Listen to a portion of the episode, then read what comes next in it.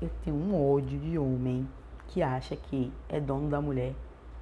Isso me estressa num grau que vocês não têm noção. Conheci um rapaz pela internet, né? Na verdade, ele é daqui da cidade. Eu já conheço de vista e tal. Me mandou o convite no Facebook. Até aí, normal, tudo bem. Por conta do meu trabalho, que é um trabalho bem público, eu termino aceitando todo mundo que me adiciona. Eu nunca tive nenhum interesse nele, nem tenho. Um belo dia de sol, ele me adicionou e aí duas semanas depois ele deu oi, eu respondi oi. É, então ele, ele falou assim, perguntou onde eu morava, que já tinha me visto, foi, morou no centro. Ele perguntou se eu tinha namorado, chegou num ponto da conversa que foi indo para esse lado, ele perguntou, você tem namorado? Eu disse não. E ele, o que, é que você acha da gente se conhecer melhor? E eu, não tenho interesse não. Daí ele falou, mas você não tem namorado. E eu falei, não sou obrigada a sair com ninguém. Eu não tenho namorado e não quero sair com ninguém. E quando o macho é escroto, para explicar para ele que a gente não é obrigada a sair com homem só porque a gente é solteira, eles não entendem. Eles acham que mulher solteira mais um homem querendo é igual a ficar. E isso me deixa muito chateada, num grau que vocês não têm noção. Isso acontece desde os primeiros passos de um encontro ou de um, um flerte até o casamento. Eu morei com uma pessoa e quatro anos eu ia completar. Sou péssima com datas, não me julgue por isso. E de repente o que aconteceu? Eu percebi que não estava feliz, não estava mesmo. Então eu falei, vou olhar seu trabalho.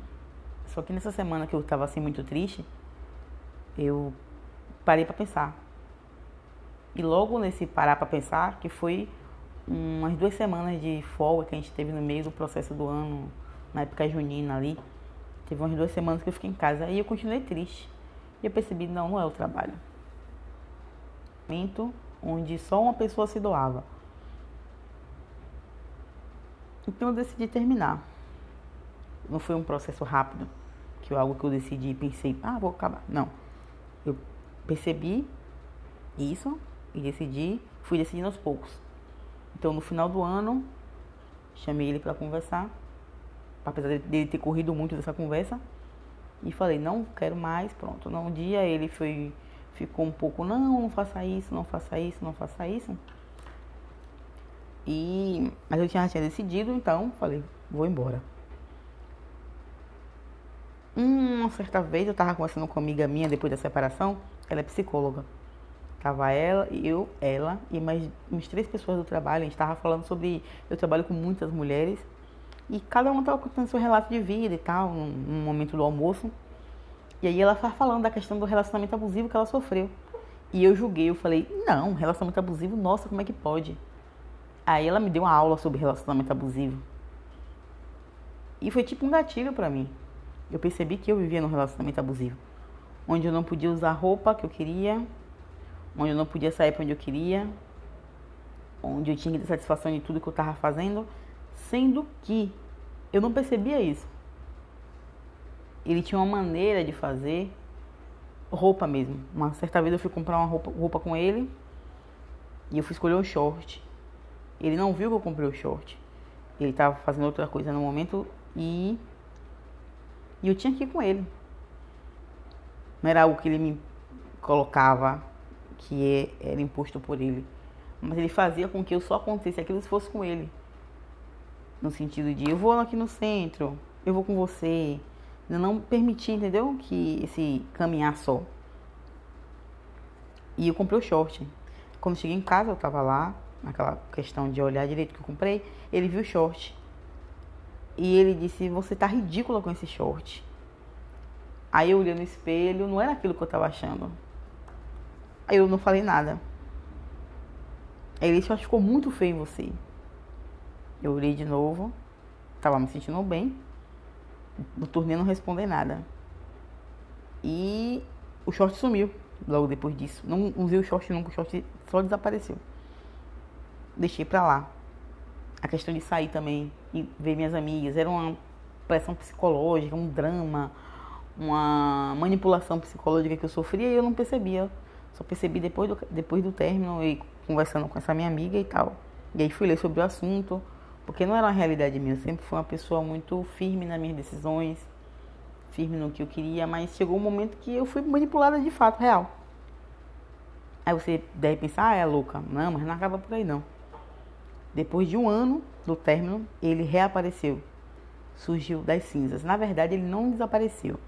Durante esse término, ele tentou alguns contatos, mas eu dizia não, não quero, não quero. E bloqueei. Por causa da questão da insistência dele. Só que na época, o Instagram dele não, ele não tinha ou ele não usava, algo do tipo assim, então eu não esqueci de bloquear o Instagram. Aí ele veio me chamar no Instagram. Eu respondi educadamente, bem fria. E ele voltou a insistir que a gente teria que voltar. Só que o modo que ele fala é tipo, você não. Você não sabe o que você quer. Eu sou o melhor para você. Eu sei o que é bom para você. Cuida nesse, nessa vibe, assim, nesse sentido. Então ele começou a ir na casa dos meus amigos, porque ele não sabe onde eu moro. Ele começou a ir na casa dos meus amigos, querer saber onde eu moro, ninguém falou nada, foi em cinco casas. É, importunar outras pessoas eu trabalho num lugar, mas eu eu sou contratada em um lugar, mas eu estou cedida para outro, então ele foi nos dois lugares. Só que aí as pessoas começaram a ver que eu não queria, então começaram a bloquear ele de chegar até mim, até que no trabalho mesmo ele não consegue entrar com facilidade e tal. E isso é um pouco sufocante. Eu comecei a adquirir uma síndrome do pânico, algo do tipo. Fui no psicólogo. Estou é, fazendo esse trabalho de ir no psicólogo, apesar de odiar. Isso é uma coisa que eu odeio. Não estou falando mal da questão do psicólogo. Mas eu não tenho essa paciência. É, eu sou muito. Eu sou louca, ignore. Então eu estou fazendo alguns trabalhos. Fui encaminhada para psiquiatra. E aí passaram remédio, só que eu recorri para uma medicina mais alternativa, algo mais natural. Não é maconha, não é maconha. é algo legalizado. Para poder resolver essa questão da minha crise de ansiedade, crise de pânico. Às vezes eu estava no trabalho e do nada surtava. Quero ir embora, quero ir embora, quero ir embora, me sentia sufocada. Comecei a não gostar de ambientes apertados. Na verdade, eu nunca gostei de lugares com mais de 50 pessoas.